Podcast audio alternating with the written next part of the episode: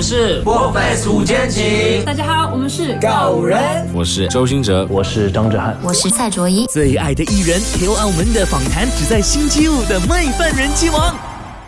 麦饭人气王，大家好，我是大头阿 K。Hello，马来西亚的听众朋友们，大家好，我是徐子贝。那这次呢，对，你就带着了这一个哦个人的创作专辑嘛，叫做《背面》的。然后这张专辑其实有很多的一些自己的心声呐，或者是自己的一些想要表达的讯息啦。其实，在创作的时候，或者是在定案的时候，有没有一度想说，嗯？有什么纠结吗？比如说，可能要迎合市场上面的一些口味，他们的选择，还是不？我这次要坚持，这终于可以说自己的话了。嗯，其实这两个并不冲突哦，只是说在这个过程里，我唯一纠结的是，我会纠结自己的经验比较少，因为也是第一张自己算全程参与做的这么一张专辑，然后会有很多的。啊，质量的把控可能有不到位的地方，所以会有一点担心了。呃，那我听在背面的时候，这首歌嘛，有讲到说，它其实就好像是在那种架子上面的盲盒一样，就是你根本不知道说拆开来里面会是一个你所谓的心愿款，还是所谓的隐藏版，还是你真的要的，还是你不喜欢的。那徐子未自己觉得自己的星途。是不是像拆盲盒一样？你喜欢这种惊喜感吗？惊喜和惊吓同时存在，不能这么说。对，这是对于大多数人来说都存在的一个情况啊，不只是对我做一位专业歌手的这么一个路途上，一定会遇到各种各样的啊好事也好，不好的事也好，各种各样的情况。对，我觉得都是正常的，可以接受的，就是有问题就去解决吧。嗯哼，可是那些问题来的时候，你会不会有些时候觉得好沮丧哦？沮丧难免的嘛，对吧？但是我相信问题一个一个解决，它就意味着一直往一个好的方向在发展。那徐子为什么时候其实觉得最孤独？不是出现在那种就是一个人待着的时候，而是出现在那种觉得全世界没有人懂你的时候。这种感觉是非常的浓烈的吗？还是已经过去了？间歇性发作吧，最近呢，在忙着宣传的时候还会发作吗？如果真的工作很忙的话，倒是还好一些。如果工作遇到一些问题，然后需要沟通难以解决的时候，可能偶尔会发作一下。那在这张专辑背面里面，其实有一首歌我是非常的喜欢的。我一听到的时候，我确实有一种，嗯，对于说我。对徐子未这个人的那个印象有一点很大的冲击，就是零或一。然后我就想，哇哦，这是在一个怎么样情况之下给诞生出来的呢？是你觉得说现在的网络现象已经是趋向一个很可怕、不可控的一个状态，还是你真的是经历了些什么东西导致说，哎，你就创作了这首零或一？是这样啊，我我我其实我是学新闻学，就是出出身的嘛，大学，然后。我们那个时候上课，其实也在研究，专门的研究一下这些情况。就是我会觉得网络它是一个匿名性很强的一个环境，它打破了平时我们生活的一些圈子，可以让完全不同世界的人在一起对话交流。然后就会有很多就是大家看起来觉得难以接受或者是难以理解的一些观点。因为我也是老网民了啊，我我我可能上了十几。大十几年的网，然后我就觉得这个事情不说话最好，先静观其变。一般遇到什么事情，先好好看看。因因因因为在我早早年间还还小的时候，我可能会有的时候会分享个什么东西啊，我会开个麦啊之类的，翻过来再看，我这是在干什么？这是谁？就是会有这种感觉，会觉得好丢人啊。于是我就慢慢养成那种，OK，我先看看。先不要随便发表什么评论的这么一个状态，但是我发现好像有很多人并不是这么想的，有的人就是很。爱敲键盘了，然后我觉得 OK，这种情况已经成为了一个一个一种社会现象，嗯，觉得可以拿来当做题材去写一写。然后刚好这首歌的这个，我会想有一有一些歌曲的这个风格，我要做一些实验，就是比如写一些快歌，写一些动感，就甭管它真的很优质或者怎么怎么样，我先要尝试一下，因为很多都是第一次做，然后觉得 OK，那这个题材可以放进来试一下。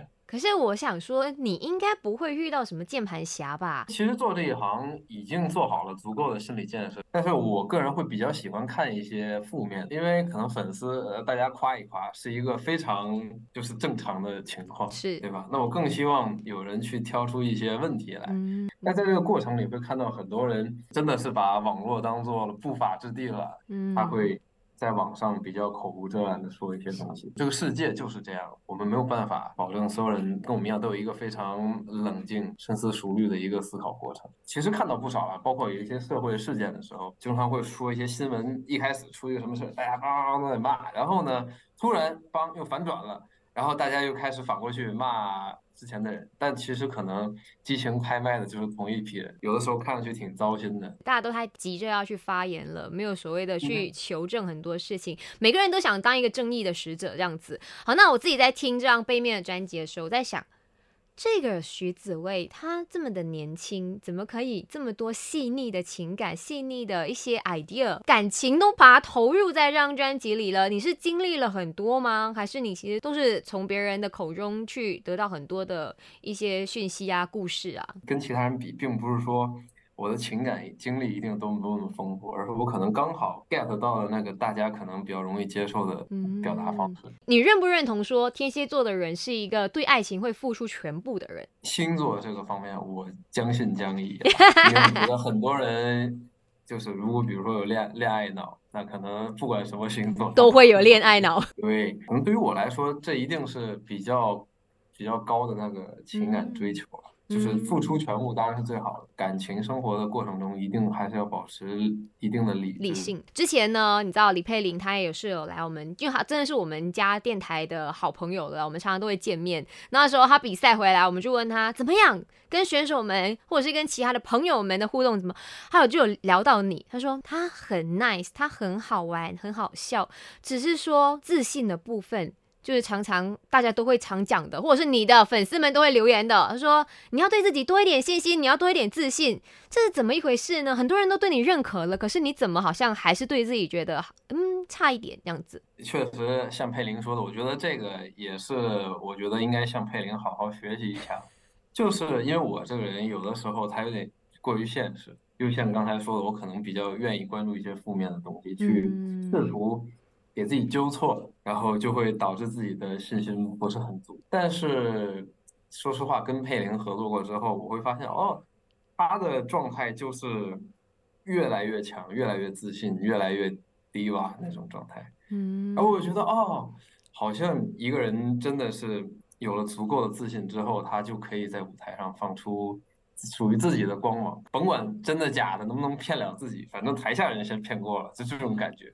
于是我就觉得，哦，好像我也行啊！我最开始那个设想，呃，有的时候就是因为男孩子经常在小时候会想一些什么那个那种很炫酷的，像动漫里的那些场面，哎，但是对我来说，我觉得舞台上就是一个现实生活里有机会实现的这么一个场面，然后就觉得啊，那我之前一直在想的这些东西，其实我可以大胆的去实现，去装一波嘛，装的自己都信了，大家就会更信的。是，哎。